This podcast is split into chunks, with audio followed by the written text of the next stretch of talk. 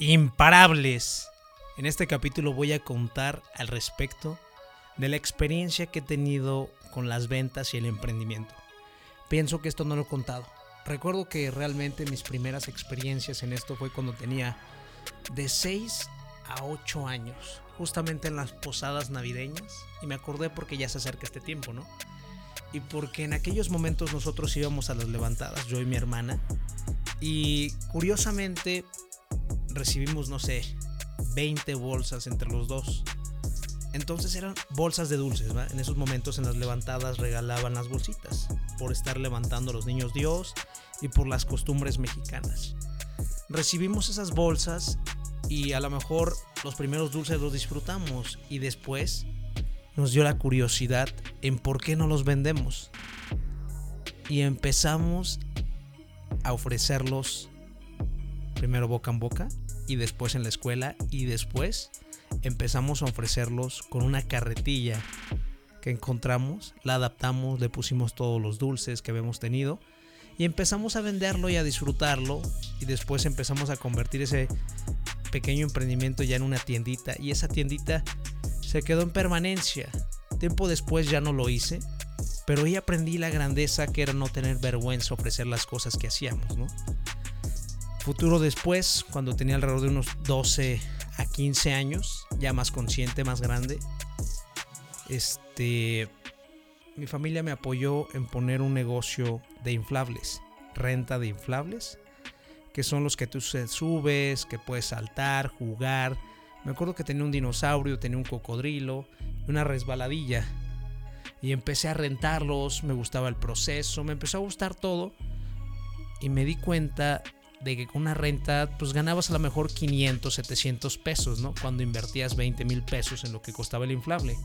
El tiempo les pagué el inflable a mis padres y después vendí esos inflables porque realmente este negocio no me gustaba tanto por ir a levantarlo temprano, ir a dejarlos o lugares lejanos. Pero lo que sí me di cuenta que empecé a ganar experiencia, ahorita lo tengo como en conciencia, por los diferentes estilos que estuve haciendo, ¿no?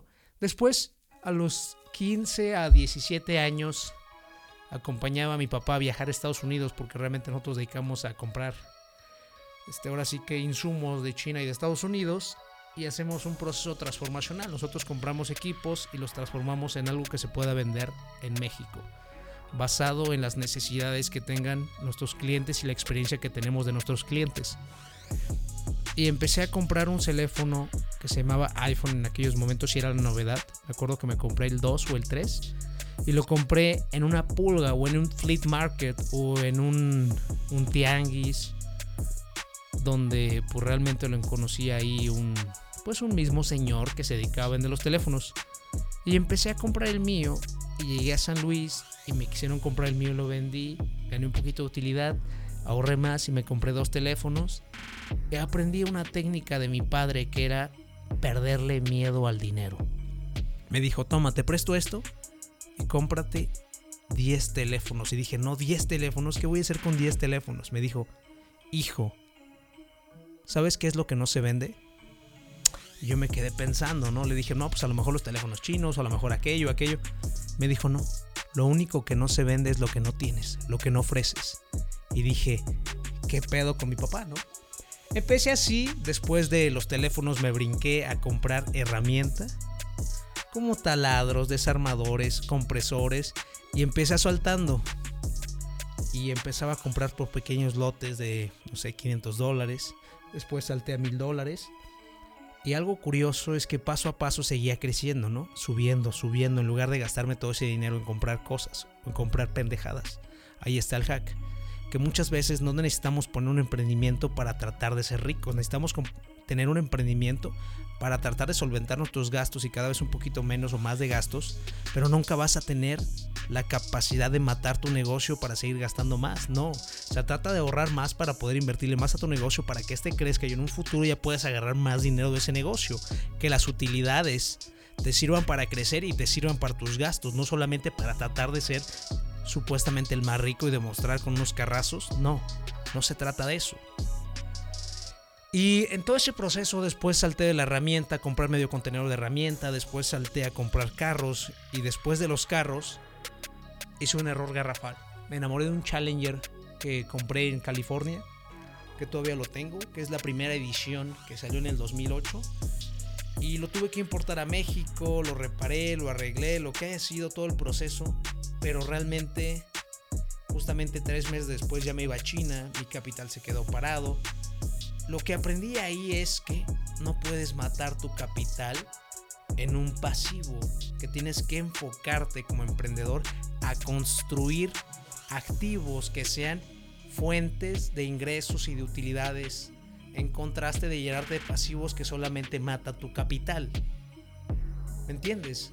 Ahora sí que para ser rico, para tener abundancia para vivir cómodo es llenarte de activos de la manera más constante que puedas. Así que yo cada vez que cierro una conferencia, cada vez que cierro un negocio grande, a lo mejor me premio con algo, ¿no? Una cenita, algo diminuto que lo sienta, que me apapache, que me aplauda, pero también trato de enfocarme en ver ese capital que acabamos de ingresar, en qué lo vamos a invertir ahora. Y si se puede aumentarlo al doble y le metas todavía un poquito más, lo vamos a hacer de esa manera. Canalizarlo de esa forma. Acabo de vender hace poco una grúa nueva y decidí invertir mi capital para comprarme esa grúa y dos o tres montacargas, que ya lo estamos haciendo y lo estamos importando desde China. ¿Por qué? En contraste a lo mejor de comprarme, no sé, un Ferrari, bueno, no lo alcanzo todavía, pero digamos, en contraste de comprarme un Lamborghini usado, en contraste de comprarme un Porsche, un McLaren, un Mercedes, un BMW, no lo necesito. Mejor prefiero construir activos para después darme una vida como rico.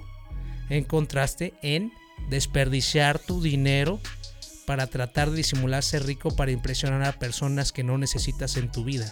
La única persona que debes de impresionar y mantener impresionada, latente y forzada es a ti mismo un abrazo imparable. Empieza a enfocar en construir activos en tu vida y no cometas el error de haber comprado un Challenger y que sea una de tus pérdidas garrafales y que en estos momentos ya sea tu juguete y que nunca lo voy a vender en mi vida y me lo voy a quedar para aprender eso, que los pasivos pueden matar tus sueños, tu bolsa y a tu familia.